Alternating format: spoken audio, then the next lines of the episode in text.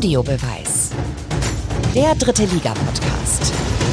Herzlich willkommen in einer Woche, in der in Deutschland die Schere wieder auseinandergeht. Denn die Friseure haben wieder auf. Äh, um ein Haar hätten wir deswegen heute nicht aufnehmen können, denn der Termin von Yannick äh, fand unmittelbar vor dieser Sitzung statt. Und letzte Woche sah das ja noch so aus, als äh, müsste man da mit der Heckenschere ran und als würde das ein bisschen länger dauern. Aber es heißt zum Glück wieder jetzt waschen, legen, klönen. Audiobeweis Folge 59, powered by Sport 1 mit äh, dem erwähnten Yannick Barkic. Thomas Wagner ist auch da, Markus Höhner und Tobi Schäfer. Herzlich willkommen in die Runde. Wunderschönen guten Hallo, Morgen, Tobi. Tobi. Yannick, sag doch mal, wie fühlt es sich an? Boah, es fühlt sich echt gut an, muss ich sagen. Also ich war eben bei, bei Detlef.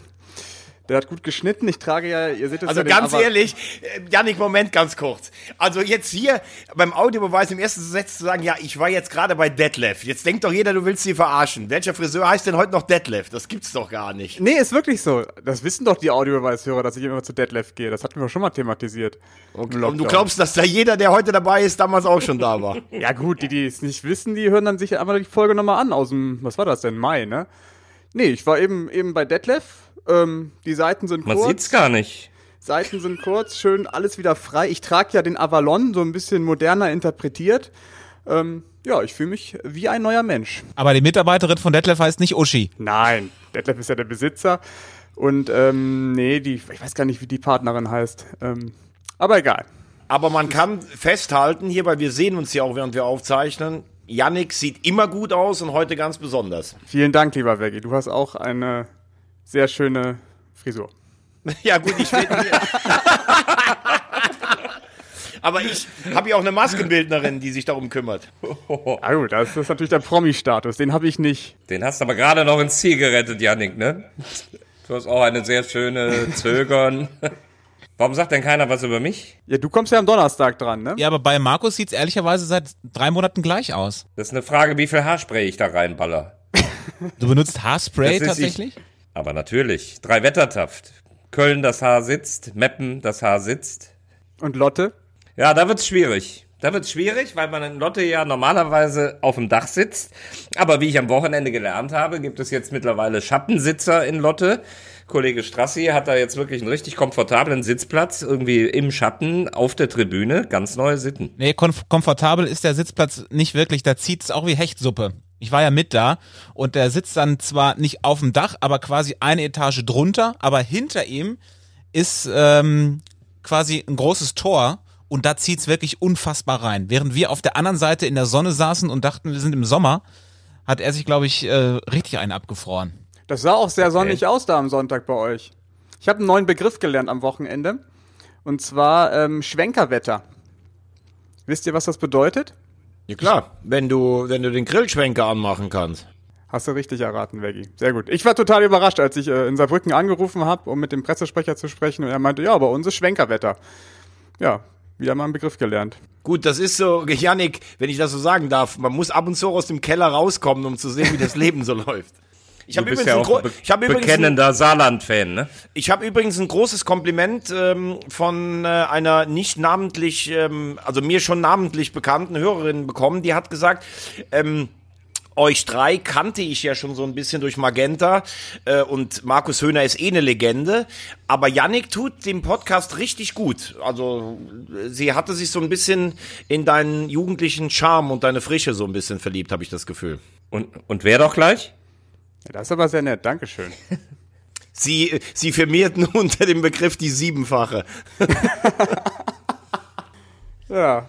Äh, Dann mal rein in die Lage der Liga. Yannick, würdest du eigentlich sagen, der Friseur ist heute handgreiflich geworden bei dir? Also es ist immer Interpretationssache, ne? Ich kann das, nee, würde ich nicht sagen. Er war eher zärtlich.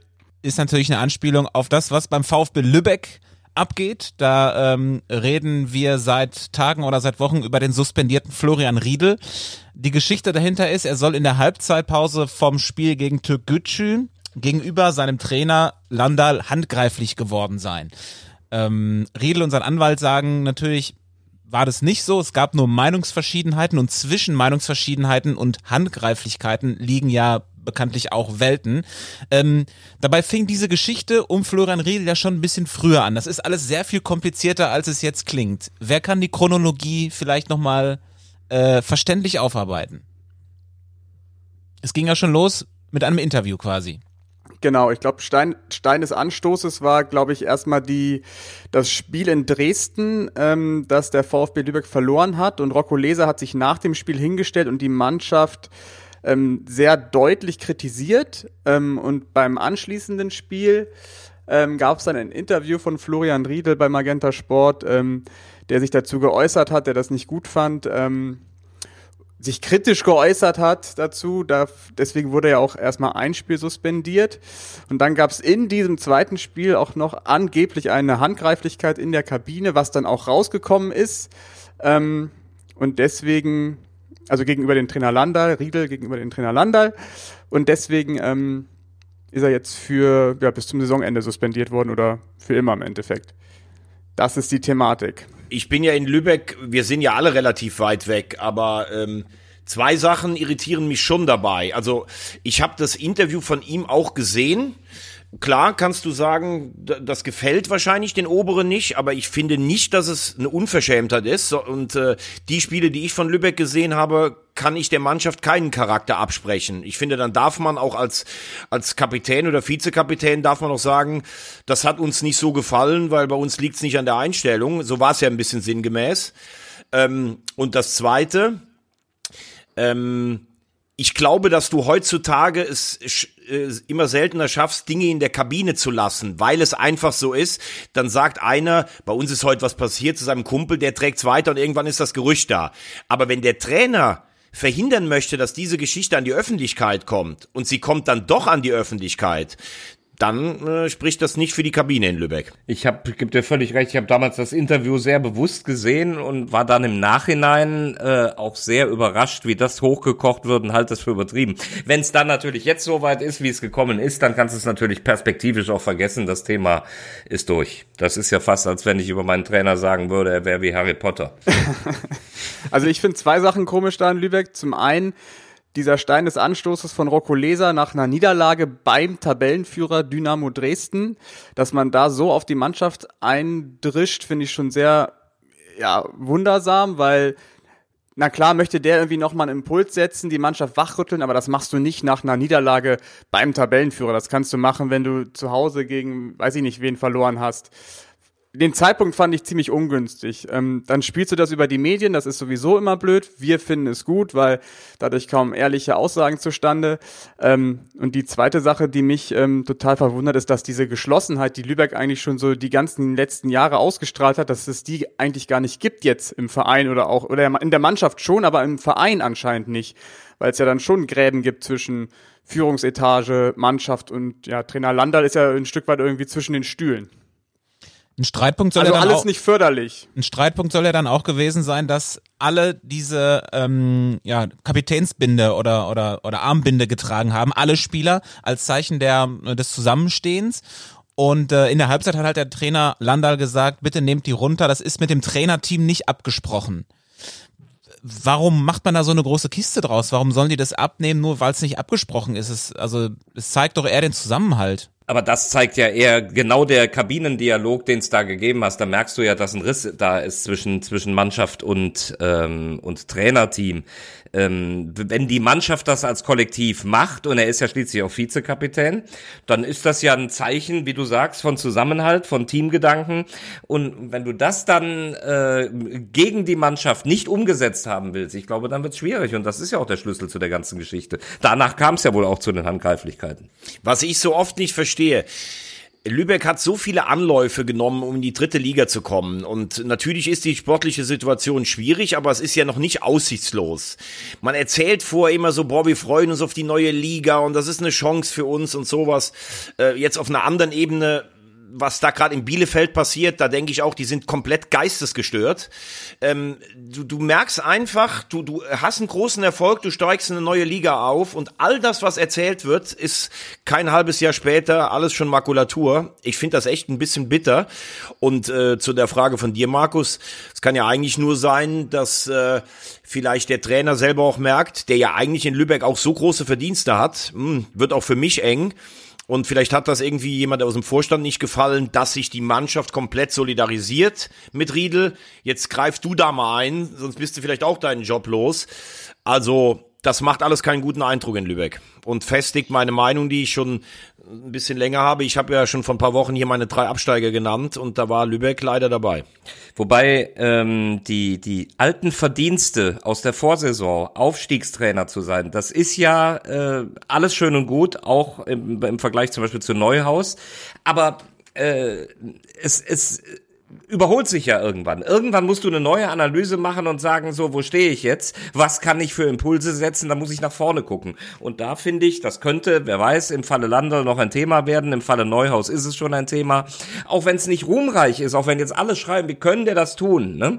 Ähm, dann, dann ist es doch eine Überlegung wert, ob du von, mit einem Impuls von außen vielleicht noch etwas retten kannst. Und wenn du so in der Klasse bleibst, äh, vielleicht auch Lübeck, äh, dann sagen nachher vielleicht alle, komm, es war schon nicht verkehrt. Aber Markus, eins nur ganz kurz noch. Es geht ja auch immer um Grundvoraussetzungen. Und wenn du, ich weiß gar nicht, wie es in Lübeck ist, aber die haben sicher auch nicht den höchsten Etat. Wenn du wie Bielefeld den, den geringsten Etat hast und sagst, wir genießen jedes Spiel, wir haben eigentlich keine Chance, wir freuen uns auf die Liga und du stehst auf Platz 16 und hast jetzt noch ein Nachholspiel in der Hand, da muss ich sagen, fehlt mir in Bielefeld völlig das Verständnis. Und in Lübeck habe ich jetzt auch nicht das Gefühl gehabt, zumindest vor dem Streit, dass die hoffnungslos abgeschlagen waren. Wenn du jetzt mit zehn Punkten zurück bist oder sagst, wir performen total unter, wie das in Lautern zum Beispiel der Fall ist, dann verstehe ich das. Aber man muss auch immer ein Stück weit realistisch bleiben, wenn man eine Klasse höher geht, finde ich. Aber sieht ihr ein bisschen bitter aus für den Fußball Norden. Lübeck wird möglicherweise absteigen und äh, wie wir jetzt gelesen haben, will keiner aus äh, der Regionalliga hoch. Ganz viele Mannschaften haben die Lizenz äh, nicht beantragt. Wenn Ottensen aufsteigen würde, würden die übrigens in Lübeck spielen. Also bleibt uns vielleicht drittlicher Fußball in Lübeck erhalten. Für Lübeck geht es übrigens weiter gegen Rostock und dann zu Hause gegen Viktoria Köln. Spätestens da müsste man natürlich dann mit der Aufholjagd äh, beginnen und gewinnen. Sonst sieht's wirklich düster aus. Ich will nur noch mal gerade nachschieben. Äh, vier Niederlagen in Folge. Äh, nach einem wochenlangen Hoch, mit dem wir nicht gerechnet haben, ist Lübeck komplett abgestürzt. Und sie sind jetzt schon, glaube ich, sechs Punkte hinten dran. Also die Entwicklung ist schon dramatisch sportlich, ne? Ja, total. Also ähm, ich glaube, sie haben noch ähm, re relativ viele Nachholspiele, was ja nicht immer ein Vorteil sein muss. ähm, du bist ja unser Tabellenrechner hier.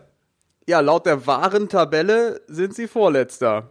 Nur Haching ist letzter. Die Tabelle lügt. Ach, noch lügt die Tabelle, genau. aber die wahre Tabelle, äh, der Punktekoeffizient, äh, der sagt auch, dass Lübeck auf dem vorletzten Platz ist. Ähm, ich habe manchmal so das Gefühl bei Lübeck, die sind noch gar nicht richtig angekommen in der Liga. Die können das, was du eben gesagt hast, wirklich noch nicht so genießen, dass sie jetzt nach Jahren aufgestiegen sind in die dritte Liga und irgendwie ist da die ganze Zeit irgendwie ein Frust dabei bei denen. Es geht um, ja, irgendwie die Kaderzusammenstellung ist nicht ganz rund gelaufen, glaube ich, im Sommer. Dann hatten sie Corona-Fälle. Lander hatte selber Corona. Ähm, dann partizipieren sie, glaube ich, auch nicht von den ähm, Corona-Hilfen vom Staat, was, glaube ich, auch ein ziemlich ja, dramatischer Einschnitt ist bei denen.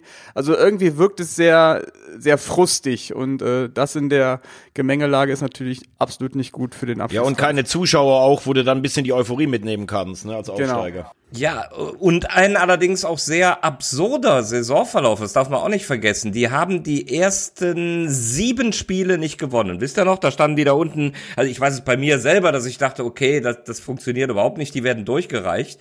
Und dann kam doch plötzlich diese völlig verrückte Serie, vier Siege in Folge, wo du dann selber schon wieder gedacht jetzt guck mal, du, du kannst ja gar nichts kalkulieren in der Liga. Und dann genauso überraschend jetzt wieder der Einbruch.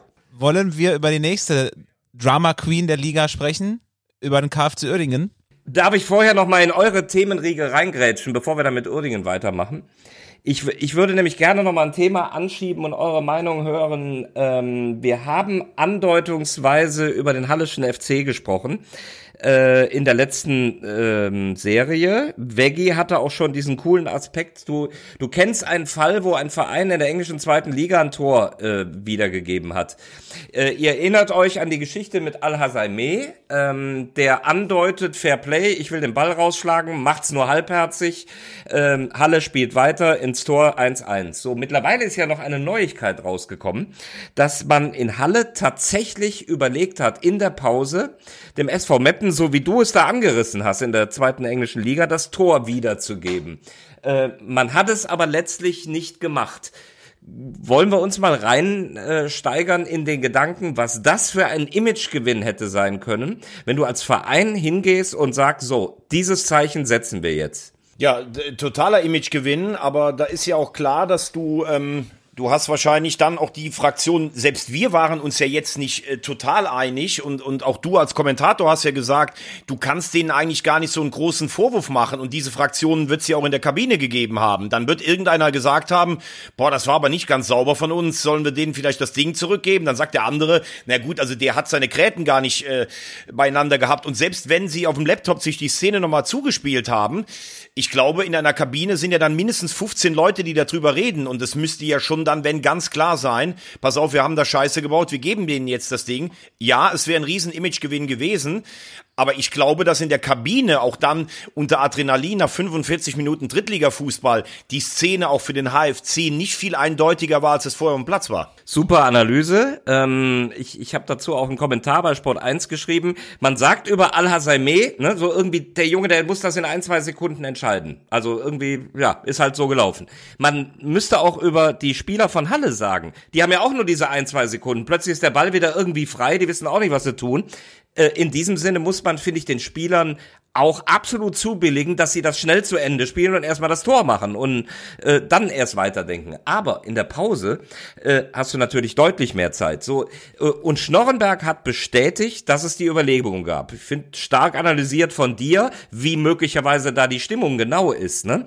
Jetzt sage ich aber mal umgekehrt: Ein Trainer wie Christoph Daum, ich glaube, der hätte gesagt: Wisst ihr was, Leute? Wollt ihr Tore ermogeln äh, und auf so einem Weg bekommen? Ihr gebt denen jetzt das Tor und dann zeigt ihr der Welt, äh, dass ihr keine geklauten Tore macht, sondern eigene Buden habt. Ich glaube, das war eine Riesenchance für einen Verein. Wir hätten Wochen und Monate darüber gesprochen äh, und auch in der Auseinandersetzung mit der Mannschaft eine große Gelegenheit. So hat er übrigens das Spiel genauso verloren, wie äh, als wenn es das Tor nie gegeben hätte. Zumal man sich das durchaus hätte leisten können, denn Halle steht irgendwo im Mittelfeld der Tabelle da kann man das riskieren. Das machst glaube ich, nicht, wenn du unten drin stehst und wirklich jedes Tor brauchst, aber das ist ja bei Halle nicht der Fall. Das habe ich auch überlegt. Es ist natürlich in der Halbzeit eine gewagte Diskussion, weil dann wird irgendeiner sagen, hör mal, wenn wir wegen dem Punkt nachher absteigen, ne? Äh, es ist schwierig, aber es gibt halt auch manchmal so Momente, wo du eine Chance hast und wenn ich mich reindenke, wenn sie diese Chance genutzt hätten, ich glaube, die wären wochenlang Fair-Play-Preise und alles möglich, die hätten äh, einen Big Point geholt. Aber wichtig ist dann bei so einer Geschichte, dass das wirklich alle mittragen. Ne? Das, der Trainer entscheidet das dann irgendwo, aber der Grundtenor muss dann auch von allen sein, ja, das, das sehen wir genauso. Das ist, glaube ich, dann schon wichtig in dieser Situation. Ich glaube, um es abzuschließen, das Ding hätte auf jeden Fall eine Riesenunterstützung von Boyd gebraucht, weil Boyd war der, der gefallen ist. Das ist der Führungsspieler. Al-Haizami hat gesagt, er hat mit mir noch gesprochen. Ich glaube, wenn Boyd gesagt hätte in der Kabine, Leute, das ist scheiße, ich habe da vielleicht auch ein bisschen zu viel draus gemacht, dann hätte er das mit dem Trainer durchsetzen können. Ich war nicht dabei, aber das muss dann vom Trainer und ein, zwei absoluten Führungsspielern kommen und am besten auch von dem, der noch daran beteiligt war. Sehr gut, Veggie, sehr gut. Boyd, don't cry. Jetzt aber KFC Oeningen, habt ihr Lust? Na? Ja, super. Wie da, wie, wie da die Mundwinkel nach unten gehen. Ähm, ja. KFC Oettingen am Sonntag das große Derby in Lotte gegen den MSV Duisburg. Also die Mannschaften, die nur einen Katzenwurf voneinander äh, beheimatet sind, müssen zwei Stunden fahren, um das Derby auszutragen. Und dann wurde es mal wieder deutlich, KfC-Trainer Stefan Krämer hat nämlich mal gesagt, wie die Bedingungen in Oerdingen gerade sind. Wir sind ja Kummer, Kummer gewöhnt. Also die Mannschaft wird seit Monaten äh, mehr oder weniger schändlich im Stich gelassen. Wir haben keine Trainingsbedingungen. Die Spieler kaufen ihr Wasser selber, die Physios müssen ihr Massageöl selber kaufen. Wir haben kein Schneideprogramm mehr für den Videoanalysten. Ähm, die Spieler kriegen seit Monaten kein geregeltes Gehalt. Also ähm, da kann uns das jetzt hier auch nicht mehr großartig schocken. Und nicht nur das, äh, er hat auch noch erzählt, dass es ähm, in der Mannschaft mit dem Trainer auch zusammen einen Geldtopf gibt, wo man sich was rausnehmen kann, wenn man was braucht. Äh, es findet keine Kommunikation mit der Mannschaft statt. Es ist das Niveau einer Betriebsmannschaft und ein Klassenerhalt würde äh, einem Aufstieg quasi äh, gleichkommen. Und gestern dann die Meldung, ähm, dass Ponomarev zurück ist quasi und den Spielbetrieb jetzt erstmal gesichert hat, weil die neuen Investoren ja, auch noch nicht so richtig wissen, ob sie das machen wollen oder nicht. Also nichts Genaues weiß man nicht. Ähm, Fans haben auch schon Geld für die Mannschaft gesammelt. Also Kurzum, es ist weiter großes Chaos in Uerdingen, aber es wird weiter gespielt offenbar. Das ist ja eigentlich die größte Überraschung. Der O-Ton von Krämer natürlich an diesem Wochenende absolut bemerkenswert. Ich saß hier am Schreibtisch und sofort rechts rüber geguckt, aber hallo, weil ich fand es bei Krämer ja, der, hat ja bisher trotz aller Eskapaden eigentlich den Ball flach gehalten und hat praktisch nichts gesagt und hat sich nur ums Sportliche gekümmert und die Sachen weggelächelt. Und der O-Ton war natürlich der Hammer, war vielsagend und in dem Moment habe ich auch gedacht, okay, wenn du, wenn du jetzt so kommst, dann sind wir kurz vor Feierabend. Ähm, und jetzt ist ja wieder ein bisschen Hoffnung da. Also ich bin, ähm, ich finde, Stefan Krämer ist ein, in dieser Phase aktuell der einzige Glücksfall sozusagen für den KfC Uerdingen, weil er das so herrlich ehrlich ähm, wegmoderiert. Er spricht die Sachen klar an, hat aber auch keine Scheu davor, ähm, da irgendwie einen auf den Deckel zu bekommen. Er nimmt die ganze Situation an mit der Mannschaft so, so traurig es ist, es ist ja auch irgendwo lustig für uns, aber für die ist es natürlich total traurig. Ähm, sportlich gesehen muss ich sagen, seit dem Wochenende bin ich eigentlich relativ sicher, dass äh, der KfC Uerdingen absteigen wird, weil ich mir nicht vorstellen kann, dass man unter diesen Bedingungen jetzt in den englischen Wochen und in den nächsten Monaten ähm, die Motivation dann doch aufrechterhalten kann, weil es wird jetzt immer so sein, der KfC wird wahrscheinlich ein Gegentor kassieren und dann schwindet die Motivation da, sich irgendwie aufzuraffen, weil die Spieler, die werden sich fragen, wofür mache ich das hier eigentlich alles?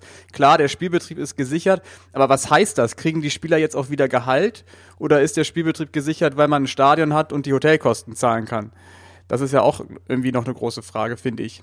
Ich glaube, dass es vor allen Dingen natürlich auch immer auf den Blickwinkel ankommt. Also ich habe tatsächlich mal so eine ähnliche Situation erlebt in der Verbandsliga, aber bei uns hieß es, ihr werdet am Ende der Saison, wird abgemeldet. Das war die zweite Mannschaft eines Oberligisten. Und du kannst natürlich aus so einer Situation, Janik, du hast es gerade eindrucksvoll gesagt, du kannst Kraft daraus schöpfen, indem du sagst, komm, wir zeigen es allen mal. Ähm, aber ich glaube, zum Beispiel, wenn Uerdingen jetzt noch im Aufstiegskampf wäre und die würden sagen, wir schaffen was Historisches, wir kriegen zwar so einem halben Jahr kein Geld mehr, aber wir raufen uns jetzt einfach nochmal zusammen, das steht dann in den Geschichtsbüchern. Hier geht's drum, einen Abstieg zu verhindern und du hast als Spieler eigentlich jetzt auch immer für dich selber so ein Alibi, also ganz ehrlich, bei dem Chaos, wie sollen wir denn hier die Klasse halten? Ich glaube, dass die paar Prozent nachher fehlen können, obwohl ich es wirklich beachtlich finde, wie sie es machen, auch wie Krämer es macht. Ich glaube, das ist für ihn auch eine Sache, die äh, positiv sich auf seine Trainerkarriere einzahlt und dann auch später auf das Ganze. Ich muss nur sagen, das Ganze grenzt für mich langsam auch schon an Wettbewerbsverzerrung. Ich äh, find's wir werden heute Abend in der Sendung bei Victoria auch mal eine Tabelle spielen, was das eigentlich bedeutet, wenn Uerdingen aus dem Spielbetrieb aussteigt. Das hat ja totale Auswirkungen auf Auf- und Abstiegskampf. Wen bekommt oben zum Beispiel sechs Punkte abgezogen? Manche haben gegen Uerdingen zwei Spiele verloren oder nur einen Punkt geholt. Die sind dann wieder besser im Rennen. Ähm, ich muss es jetzt auch mal so klar benennen. Markus hat das ja auch schon gemacht. Ponomarev hat sie mit seinem Geld in die dritte Liga bekommen. Aber was jetzt abgeht, das ist ja, das ist ja kaum noch zu glauben. Der sagt, ich habe keinen Bock mehr. Dann kommt irgendeine komische, äh, äh, ja irgendwie ein, ein, Investor, der sich hat noch nicht mal einmal blicken lassen. Es gibt keinen Kontakt. Zwischendurch sitzt der Insolvenzverwalter. Man denkt nur von Woche zu Woche weiter. Und ganz ehrlich, ich kann mir eigentlich auch nicht vorstellen, dass die die Saison zu Ende spielen. Das ist jetzt irgendwie so ein, so ein Tod auf Raten. Es wird ein paar Mannschaften geben, die sagen, bitte spielt die Saison zu Ende. Das gab es ja auch schon mal bei anderen Vereinen. Da haben die, die jetzt sechs Punkte verlieren würden, die haben denen sogar mit ein bisschen Kohle ausgeholfen, dass sie noch zu Ende spielen. Also es gibt wahrscheinlich jetzt den, den Hilfsfonds Uerdingen von den Mannschaften, die ähm, äh, Punkte zu verlieren haben. Aber ich finde, das ist ein unwürdiges Schauspiel, muss ich ganz ehrlich sagen. Was du ja schon öfter gesagt hast, Veggie auch, äh, und, und was auch komplett meine Meinung ist oder unsere, wir haben es ja schon öfter besprochen, ist, äh, du hörst und siehst weiterhin nichts und rein gar nichts von der Stadt Krefeld. Dass da nicht in irgendeiner Form ein, ein Unterstützungsmodell äh, entsteht, das überrascht mich total. Also ich möchte nochmal sagen, wie, äh, wie, wie, wie geil ich äh, Stefan Krämer finde. Das ist so ein geiler Typ, wie, wie der damit umgeht, wie positiv der auch ähm, so zu uns Medienleuten war am Sonntag. Das fand ich schon sehr beeindruckend. Ich meine, er ist natürlich auch in einer komfortablen Situation und hat eigentlich nichts zu verlieren. Er holt das Maximum raus und weiß, es ist auch wichtig, wie ich mich jetzt hier verkaufe, so für die Zukunft und so. Aber trotzdem, ich, ich glaube, dass, ähm, dass er wirklich, wie Yannick, wie du es gesagt hast, das größte Pfund vom KfC gerade ist. Und darüber hinaus sind sie jetzt an so einem Wendepunkt angekommen, Bisher war es, glaube ich, eher Motivation und An Antrieb, die Situation so wie sie ist, dass die Mannschaft sich so, so quasi ähm, nach dem Motto jetzt erst recht aber jetzt sind sie an einem Wendepunkt angekommen, wo sie es nicht mehr halten können, wo einfach der Substanzverlust zu groß ist. Wir haben zuletzt ja sogar auch zweimal geführt und trotzdem verloren. Ich glaube auch, dass es sportlich ganz schwer wird, wenn die Bedingungen so bleiben, wie sie jetzt sind. Obwohl sie ja noch einige Spiele in der Hinterhand haben und äh, laut deinem Koeffizienten ja überm Strich stehen, Janik, oder? Ganz knapp. Aber stell dir mal vor, stell dir mal nur vor, du äh, wackelst jetzt da alle zwei Wochen mittwochsabends zu einem Nachholspiel nach Lotte. Wie dich das ankotzt, da im Bus zu sitzen. Hast eigentlich ein Heimspiel und äh, jeden Tag vier Stunden da auf der Autobahn und sowas. Das wird alles nicht, nicht äh, die Motivation höher halten. Also der große Gewinner dieser ganzen Geschichte kann ja nur Sanifair sein. Jetzt können die alle für 70 Cent pinkeln an der Raststätte. Und die 70 Pfennig holen sie sich da aus dem Nottopf raus, oder was? Ivo Grilic vom MSV Duisburg hat es auch äh, sehr deutlich ähm, gesagt am Sonntag, was er davon hält, dass sie da nach, äh, nach Lotte gurken mussten. Und äh, ich habe ihn auch gefragt, ob man mal so ein bisschen dann auch zum Nachbarn rüber guckt, wie die Situation da gerade ist. Und hat er auch wirklich gesagt, dass es eben eigentlich scheißegal ist, was in Uerdingen gerade passiert. Ich meine, die haben auch ihre eigenen Baustellen, aber da ist wenig Mitleid vorhanden. Ist einfach nur, es ist einfach kein gutes Bild für die Liga. Das ist einfach schade, ne? Dass die dritte Liga einfach so einen Fall KfC Uerdingen hat, der sich jetzt über Monate, Jahre zieht, dass es da keine ja, keine Entscheidung letztendlich gibt, wenig Informationen. Ähm, es nervt alle, ist ein leidiges Thema und ähm, man kann nur hoffen, dass es irgendwann mal geklärt ist und dass es nicht wieder passiert. Es tut einem wirklich dann immer so leid wegen so Typen wie Krämer oder auch Stefan Reisinger, der auch total nett war, aber denen sind dann auch die Hände gebunden, ne? die können einfach nichts machen. Janik, kannst du uns mal nennen, die vier Mannschaften, die unterm Strich stehen in der wahren Tabelle? Also 17. FCK 1,0 Punkte, aber auch schon 26 Spiele, also die maximale Anzahl. Dann Magdeburg, 0,84 Punkte im Schnitt. Ähm, ein Spiel weniger als der FCK. Lübeck, 0,83 Punkte im Schnitt. Zwei Spiele weniger als der FCK. Ja, und ganz hinten Haching, äh, volle Punktzahl, äh, volle Spielzahl und 0,81 Punkte. Markus, hast du eigentlich äh, ganz ernst gefragt, ein bisschen Sorge, dass dieser Trainerwechsel in Lauten schon verpufft ist? Weil ich glaube, gegen Meppen war es das schwächste Spiel bisher. Das ist ja unser Lieblingsthema. Ähm, das hat ja nichts mit mir und Sorge zu tun. Nur noch mal nee, wir sorgen uns ja alle um den FCK. Das wollte ich gerade sagen. Und wenn, wenn ich glaube, äh, du, du könntest ja auch mal einen Trainer installieren, von dem du sagst, so, der, der ist der Richtige, der jetzt was nach vorne bringt. Äh, Salbene war es auf jeden Fall nicht. Äh, ich glaube nach wie vor, dass Antwerpen eine gute Entscheidung ist und ist natürlich trotzdem ein schwieriger Weg, das siehst du. Und er hat bisher ein Spiel verloren, eins gewonnen, damit ist er in der Tat noch nicht viel weiter als sein Vorgänger. Ähm, die Mentalität ist da, denn man kann immer wieder sagen, nicht gewonnen, aber auch immer wieder zurückgekommen in den Spielen. Also insofern ist in der Tat noch nicht viel Bewegung beim FCK. Äh, es ist aber auch nicht hoffnungslos, keineswegs. Und ähm, Meppen musst du in diesen Tagen, die sind so langsam raus aus allen Sorgen, äh, die, die musst du erstmal besiegen. Gerade übrigens zu Hause ist es schwierig, weil Meppen auswärts sehr gut agiert. Ähm, ja, mal gucken, es, es, wird weiter eng sein. Aber lass uns doch mal da ein bisschen tiefer reingehen in, das, in die Partie, denn da äh, gab es ja äh, im Umfeld des Spiels auch noch einen kleinen Aufreger, denn das 1 zu 0 für Meppen erzielte natürlich ausgerechnet Christoph Hemmlein, der Ex, der Ex äh, die Überraschung ja, der, der Saison. Ex, ähm, Kapitän von Kaiserslautern letzte Saison so ein bisschen zum Sündenbock ähm, gemacht und von Trainer Schommers zu U21 degradiert. Er hat nach dem Spiel, naja, nennen wir es mal, nachgetreten. Drückt dem FCK von Herzen die Daumen dass sie in der Liga bleiben, weil es wäre schade, wenn so ein Verein im, im Jenseits verschwindet. Äh, die Leute, die mich kennen, wissen, ich habe nie was Schlechtes gewollt für den Verein. Und ich glaube, das Wichtigste ist, dass äh, der FCK ähm, im Sommer den Harry Potter losgelosen, äh, losgeworden ist, der da an der Seite stand. Äh, ich glaube, das war das Wichtigste. Wen meinen Sie konkret? Ja, das kann, wer weiß, bei jedem Sommer war nur einer Trainer. Ähm, wie gesagt, das geht mir nichts an. Ich kann nur sagen, äh, ich glaube, dass mit Marco und Weppen hier ein Mann ist, der äh, auch für Leidenschaft steht und das hat man gesehen im Spiel. Wir beide hatten mal ein Wort gefecht, aber es gehört einfach dazu. Und ich bin da überzeugt davon, äh, dass der die Jungs in die richtige Bahn bringt. Das hat Christoph Hemmlein also gesagt. Ähm, man, man, muss dazu ha. sagen, er hat sich mittlerweile bei Instagram dafür entschuldigt. Da sind wohl ein bisschen die, äh, die Besen mit ihm durchgegangen. Äh, aber es zeigt da, wie tief das alles saß oder immer noch sitzt. Aber ich muss jetzt mal wirklich mal nachfragen. Warum dieser Vergleich mit Harry Potter? Was haben denn jetzt Schommers und Potter gemeinsam? Ich verweigere an dieser Stelle die Aussage. Es kommt, es kommt daher, kann ich mir nur, ich weiß es nicht, aber Schommers hatte ja den Ruf, alle, die ein bisschen anderer Meinung sind als er, komplett arrogant abzukanzeln. Also er war überzeugt von seiner Idee und von seiner Personalauswahl. Und ähm, ja, ich glaube, es soll so ein bisschen spöttisch rüberkommen. Guck mal, der Zauberer. Also das wird, irgendeiner wird dann den Namen gehabt haben. Guck mal, was sich Harry Potter wieder hat einfallen lassen. wahrscheinlich hat die Mannschaft, wahrscheinlich hat die Mannschaft den so genannt. Das kann ich mir vorstellen. Optische Ähnlichkeiten, optische Ähnlichkeiten sind rein zufällig. Vielleicht hat er auch zu wilde Ideen gehabt und wollte irgendwie alles, alles verzaubern beim FCK. Vielleicht auch seine Gestikulation irgendwie an der Seitenlinie wirkten ja auch so ein bisschen wie ein Zauberstab in der Hand. Keine Ahnung. Also ich fand, fand den Spruch natürlich total witzig. Kannst du als Spieler eigentlich nicht machen, so medial nachtreten. Wir freuen uns natürlich drüber. Ähm, ich finde es auch gut, dass Christoph Hemmern sich entschuldigt hat.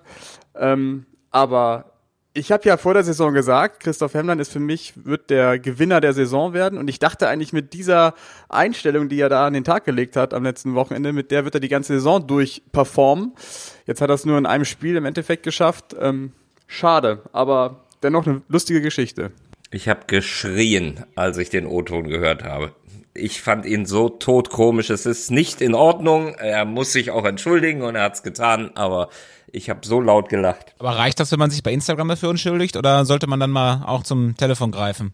Naja, also ich glaube, normalerweise bin ich immer ein Freund davon zu sagen, dann musst du dich äh, mit dem auch aussprechen, aber also wenn du so eine Aussage machst über Schommers, das ist ja schon, also damit hat er äh, Schommers richtig einen reingewirkt, der weit über eine Entschuldigung stehen bleibt. Wenn du den jetzt anrufst, äh, äh, tut mir leid, Trainer, ich habe da, wie soll bei denen eine Kommunikation aussehen? Also der Schommers mag ihn nicht, sonst hätte er ihn nicht suspendiert. Der haut so ein Ding raus. Wahrscheinlich kannst du es eigentlich eher nur machen, was ich normal schwach finde, aber dann schreibst du wahrscheinlich eher eine WhatsApp oder eine SMS und sagst, äh, ich kann verstehen, wie angepisst sie sind. Es tut mir wirklich leid. Äh, so, also ich glaube gar nicht, dass der Schommers ans Telefon geht. Was sollen die beiden jetzt zu besprechen haben? Und ich weiß auch gar nicht, es, manchmal gibt's im Leben dann auch eine formelle Entschuldigung, aber ich glaube, die beiden, die haben genug voneinander, weil er hat ja auch inhaltlich noch ein bisschen nachgelegt, sachlicher, dass es wirklich auch gegenüber der Familie Dinge gegeben habe, die er so noch nie erlebt habe. Also da muss es richtig geknallt haben und dann, äh, ja, man entschuldigt sich nachher auch irgendwo ein Stück der Form halber oder auch äh, perspektivisch, wie, wie trete ich nach außen auf. Aber zwischen diesen beiden ist, glaube ich, das berühmte Tischtuch ziemlich zerschnitten. Aber Markus, ich glaube, das mit der Familie, das hat er doch sicherlich gemeint, dass im Zuge der Suspendierung wahrscheinlich von Fans oder so von der Seite er und seine Familie beleidigt wurden. Also ich glaube nicht, dass Schommers die Familie beleidigt hat. So habe ich das nicht verstanden. Ja, ich habe es aber schon so verstanden, dass so die, die, die Gesamtbehandlung äh, in Kaiserslautern dazu beigetragen hat, dass es also auch die Familie sehr tangiert hat. Wie im Detail, äh, das müsste man ihn jetzt fragen. Thema für uns damit erledigt, würde ich sagen. Und dann haben wir jetzt eigentlich noch was auf dem, auf dem Agenda-Zettel, das wir auch noch mal kurz besprechen können. Das ist der erste FC Saarbrücken. Das hat sich zumindest Yannick gewünscht, dass wir das noch mal kurz erwähnen. Die äh, wirklich bockstark waren am Wochenende in Ferl. Janik, wir waren ja zusammen da. Und äh, seitdem Lukas Quasinok gesagt hat, dass er nicht mehr weitermacht, gewinnen die nur noch und ja, äh, pirschen sich so langsam nochmal wieder äh, oben ran und könnten möglicherweise nochmal wieder ein ja, Wörtchen mitreden. Ja, ich finde die, die Situation so skurril. Also, dass, dass Quasinok am Ende der Saison, egal was passiert, nicht mehr da sein wird und er die Mannschaft oder die Mannschaft aber so hinter ihm steht, ähm, dass sie für ihn durchs Feuer gehen ähm, und vielleicht sogar oder die große Chance haben, in die zweite Liga aufzusteigen. Also ich finde es absolut beeindruckend, was, was Saarbrücken spielt. Auch ähm, Günter Schmidt vor allem jetzt speziell am Samstag, ein absoluter Unterschiedsspieler bei Saarbrücken. Ähm, und ich bin echt, echt mal gespannt, wie die Führungsetage in Saarbrücken jetzt den neuen Trainer aussucht, weil es wird ja nicht einfach es wird nicht einfacher, je häufiger Saarbrücken jetzt gewinnt mit Kwasniok. Aber man muss jetzt schon auch sagen, also erstens mal haben wir vor drei Wochen über das Thema gesprochen. Da habe ich gesagt, das kann für Saarbrücken noch ganz nach hinten losgehen. Äh, deshalb muss ich sagen, à la Bonheur an die Mannschaft, à la Bonheur an Kwasniok, auf jeden Fall. Auf der anderen Seite glaube ich, ähm, Janik, sind das auch so, du gewinnst dann irgendwie mal ein, zwei Spiele. Wir haben oft auch über das Spielglück gesprochen. Und ich meine, warum soll die Mannschaft auch jetzt nicht weiter gewinnen? Die, die kriegen Prämie, die wollen eine gute Platzierung machen und all, ähm, all, wie man das hört und sieht, passt es ja auch zwischen dem Trainer und der Mannschaft. Ne? Also ähm, deshalb gibt's jetzt auch keinen Grund, warum der Lauf aufhören sollte. Ich möchte jetzt allerdings auch nicht in der Position von Luginger und Ferner sein, weil irgendwie fühlt sich alles so an. Also Kwasniok hat so geschickt inszeniert, als wenn die beiden die Königsmörder sind und die haben einfach nur gesagt, was jeder Verantwortungsvolle machen müsste. Nee, du kriegst nicht nur einen Vertrag für die zweite Liga, also entweder du sagst zweite und dritte, sonst musst du gehen. Und sie sehen aber jetzt so aus, als wenn sie ihn gemeuchelt haben. Das ist schwierig für die beiden. Ja, und ich bleibe dabei, dass das, da siehst du mal, wie gut das eigentlich alles in Saarbrücken läuft. Da muss ja auch ein Trainer an seinen, an seine Arbeit glauben, dass es auch ohne alle Ankündigungen so gelaufen wäre, weil er sprach ja von der zweiten Liga. Und da siehst du mal, wie viel er durch seinen Egoismus äh, äh und seinen Weg dort kaputt gemacht hat. Obwohl es sportlich läuft, ist der Gesamtverein jetzt in dieser misslichen Lage und das liegt nur an Kwasniok, der seine Interessen ganz klar über die des Vereines gestellt hat. Und äh, ich habe mehrere Rückmeldungen aus Fankreisen, die genau das so sehen und sagen, äh, hey, äh, wir, wir hatten schon immer äh, irgendwelche Irrsinnsentscheidungen, das ist wieder so eine. Und Luginger hat ja jetzt auf jeden Fall auch schon mal gesagt, Kwasniok, das Thema ist durch. So wird er, so wird er zitiert. Ähm, und ich finde es in erster Linie schade, was hätte das eine schöne Saison sein können. Und ich bin mir sicher, dass Kwasniok mit seinem Statement, warum sollte er die Mannschaft, das hast du gerade, Veggie, gesagt, warum sollte er die Mannschaft mit dieser Entscheidung, mit seinem veränderten Weg äh, besonders motiviert haben? Die haben Eigeninteresse, die wollen das schaffen, sie wollen es auch weiter zusammen schaffen. Äh, aber dann hätte ich gesagt, Leute, wir gehen gemeinsam in die zweite Liga hoch. So pusht eine Mannschaft. Ich weiß nicht, ob man die Situation vergleichen kann, aber in der Bundesliga mit Borussia Mönchengladbach und Marco Rose ist es ja auch so, dass jetzt ein Trainer eine sehr überraschende Entscheidung getroffen hat, nicht weiter zu machen. Ähm, und da sieht es ja so aus, als ob es auch so einen kleinen Kit gibt zwischen der Mannschaft und den Trainern. Und den gibt es ja halt in Saarbrücken nicht. Findet ihr, man kann die Situation vergleichen? Ein Stück weit? Von der, von der Ausgangslage vielleicht schon. Ich glaube aber, es gibt einen entscheidenden Unterschied. Kwasniok hat seinen Weg, da bin ich bei Markus, über das Vereinsinteresse gestellt, aber hat keinen Spieler dadurch jetzt direkt enttäuscht, weil er vorher was gesagt hat. Und Rose hat meiner Meinung nach wir sind jetzt gerade in der Bundesliga, durch eine ziemlich arrogante Aufstellung im für Gladbach wichtigsten Spiel der Saison, äh, als er vielleicht dachte, ich kann übers Wasser gehen, sie ist selbst unter Druck gebracht. Äh, die Fans waren nach der Pleite gegen Köln total auf dem Baum. Dann gab es ja diese ersten lustigen Bilder im Internet. Der verliert absichtlich mit Gladbach, damit Dortmund in die Champions League kommt. Dann kam noch das Pokallos dazu. Also das hat so eine Dynamik angenommen, in der Rose überhaupt nicht mehr gut aussieht. Und dann haben sie zum Beispiel ein Spiel zu Hause gegen Mainz verloren, das du normal nicht verlierst, auch vom Spielverlauf. Und jetzt ist das eigentlich gar nicht mehr zu kitten. Frag mal bei deiner Frau nach, die ist ja auch auf dem Baum. Und äh, äh, ich glaube, die Dramatik hatte die Kwasniok-Entscheidung nicht. Ähm, deshalb auf der einen Seite ja, auf der anderen Seite wieder nicht. So, jetzt haben wir ähm, genug geredet, jetzt wird Nein. gequizt. Nein, ich habe nur noch eine kurze, also ich möchte einen Spieler mal gerade herausheben, der mich irgendwie äh, äh in dieser Saison total mitnimmt. Äh, Nico Neidhardt. Ich löse, Jen Jennike, Jennike. Nee, nee Nico Neidhardt. Ähm, spielt, ich weiß nicht, ob ihr das in den letzten Wochen, der, der schießt aus allen Lagen, der flankt wie ein Verrückter, der sammelt Scorerpunkte wie noch nie in seinem Leben, jetzt wieder ein Assist äh, bei der Victoria. So, und äh, die, diese, die Familiengeschichte, Vater, Trainer in Meppen, jetzt in Essen, Sohnemann äh, in, in Lotte, jetzt eben bei Hansa, die begleitet uns ja auch schon irgendwie und so, guckt mal so ein bisschen hin. Ich finde den Jungen einfach cool, was der für eine Spielzeit spielt. Und dann, Absolut d'accord. Okay. Und, und dann würde ich noch mal kurz auf gestern Abend gehen. Äh, Cello Segert auf diesem Wege, auch im Namen des Audiobeweis, er ist ein treuer Hörer, äh, dringend gute Besserung wünschen. Wir wünschen auch Nicht-Hörern gute Besserung, aber in diesem Falle ihm halt. äh, ist ein super netter Typ und er ist gestern da schlimm zusammengeprallt. Äh, hoffentlich geht's ihm schon wieder halbwegs gut. Und Patrick Löckner, meine Bewunderung für das Interview gestern nach dem Spiel. Yannick, du warst auf dem Ü-Wagen, warst Leiter der Sendung. Ey, wenn ich sehe, dass ich so verarscht worden bin durch eine Drecksschwalbe, einen, eine miese, boah, Drecksschwalbe, einen Elfmeter gegen mich bekomme und dann ein Schiedsrichter in ein Meter Abseits in der Nachspielzeit, mein Spieler wäre frei durch gewesen, äh, beziehungsweise mit seinem Assistenten zurückpfeift, dann so sportlich im Interview dazustehen, aufzustehen und zu sagen, okay, auch ein Schiri hat mal einen schwachen Tag, das müssen wir jetzt mal so hinnehmen. Ich fand das ganz stark von Patrick Löckner und darf sagen, ich hätte das nie im Leben hinbekommen. Das ist immer das ganz net, nette Spielchen. Dann legen wir ihm natürlich nochmal die Szene hin und hoffen natürlich, dass er sich kritisch dazu äußert, beziehungsweise aus dem Sattel geht. Ja. Beim Elfmeter bin ich gar nicht mal so bei dir, das ist schwer zu sehen. Ähm, das zeigen auch die Fernsehbilder gar nicht so eindeutig. Bei der Abseitsgeschichte bin ich natürlich voll bei dir. In der Bundesliga mit Videobeweis wäre das natürlich dann durchgelaufen und äh, zwei auf eins Situation und Sieg Mannheim. So ist es natürlich extrem bitter, ein Meter nicht im Abseits. Und da musste dann Glöckner auch mal ganz kurz aus dem Sattel gehen. Hat man gemerkt, dass wir ihn bekommen haben.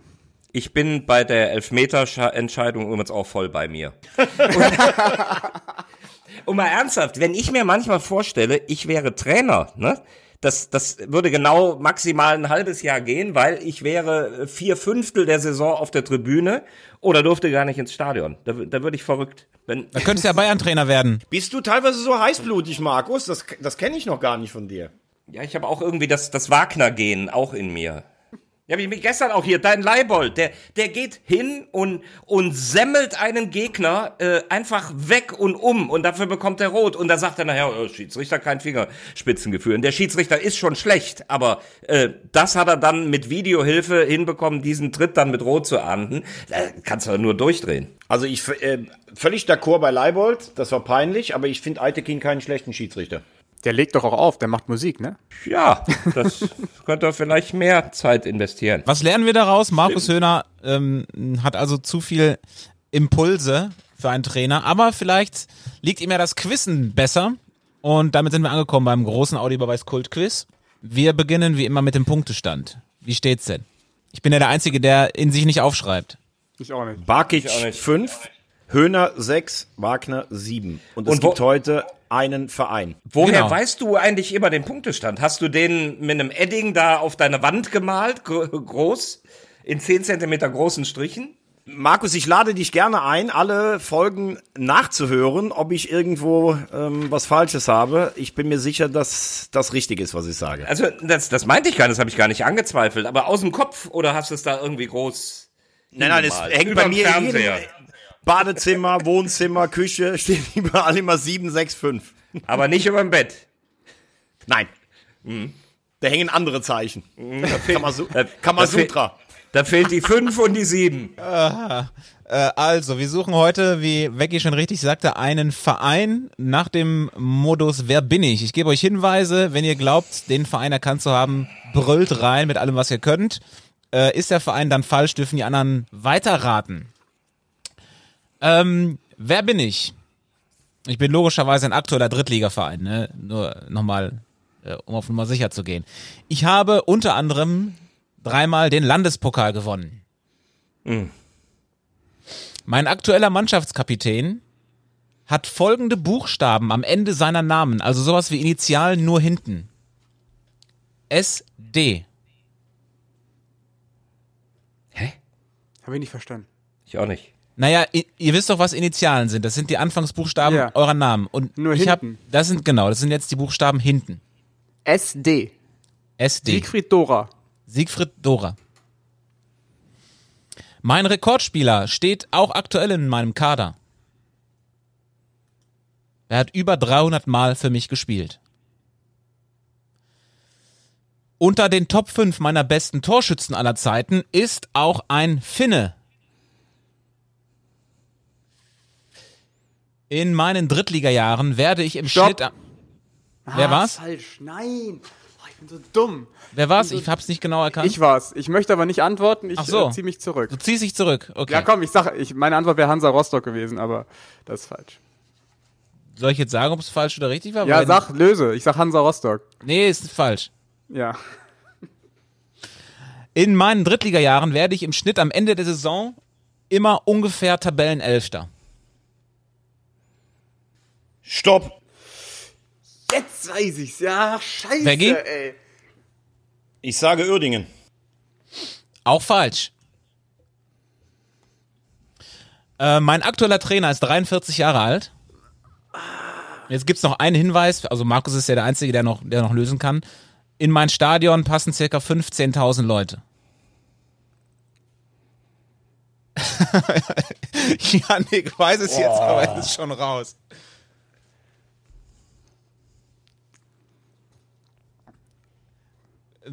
Wollen wir Yannick die Chance geben, einen halben Punkt zu holen, bevor keiner antwortet? Ist, ja Nee. mega, ist ja mega peinlich, wenn das auch noch falsch ist. Nee, den halben Punkt möchte ich gar nicht. Ich habe ja zu früh gesagt einfach. Ich stolper über diesen finnischen Torschützen. Ich auch, verdammt. Jetzt. Also ich Jetzt bräuchte jetzt Markus eine, erstmal in Ruhe. eine Antwort von Markus in fünf, vier, drei, zwei. Unterhaching. Auch nicht richtig. Haching hatten wir übrigens auch schon als gesuchten Verein. Es ist Ja, der das Hallische FC. Timo Furuholm. Ja. Und wer ist der Kapitän? Jonas Niedfeld. Ja. Ach, scheiße.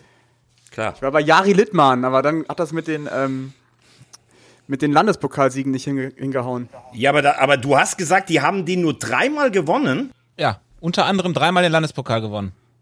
Ich glaube aber, die haben den häufiger gewonnen. Oh, das geht nicht in die Wertung ein, Tobi. Das sagt. Hat, er- hat ja sowieso keiner einen Hat Punkt. ja sowieso keiner gepunktet. Aber ähm, das sagt zumindest die Statistik. Der Hallische FC hat neunmal den Landespokal gewonnen.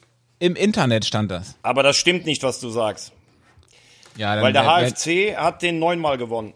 Quizskandal. dann werde ich hier das Internet verklagen. Anzeige ist raus. Hättest du es denn gewusst, wenn, wenn ich jetzt statt drei neunmal gesagt hätte? Definitiv. Weil ich weiß, dass Halle den. Nein, das kannst du jetzt, da kannst du jetzt lachen. Ich äh, habe das, dass Halle den so oft gewonnen hat. Deshalb habe ich das ja auch gerade direkt gesagt. Okay, dann nehme ich das auf meine Kappe. Dann war das hier schlecht recherchiert. Okay, da kriege ich den halben Punkt. Kommt nicht in Frage. Gibt, gibt gar keinen Punkt heute.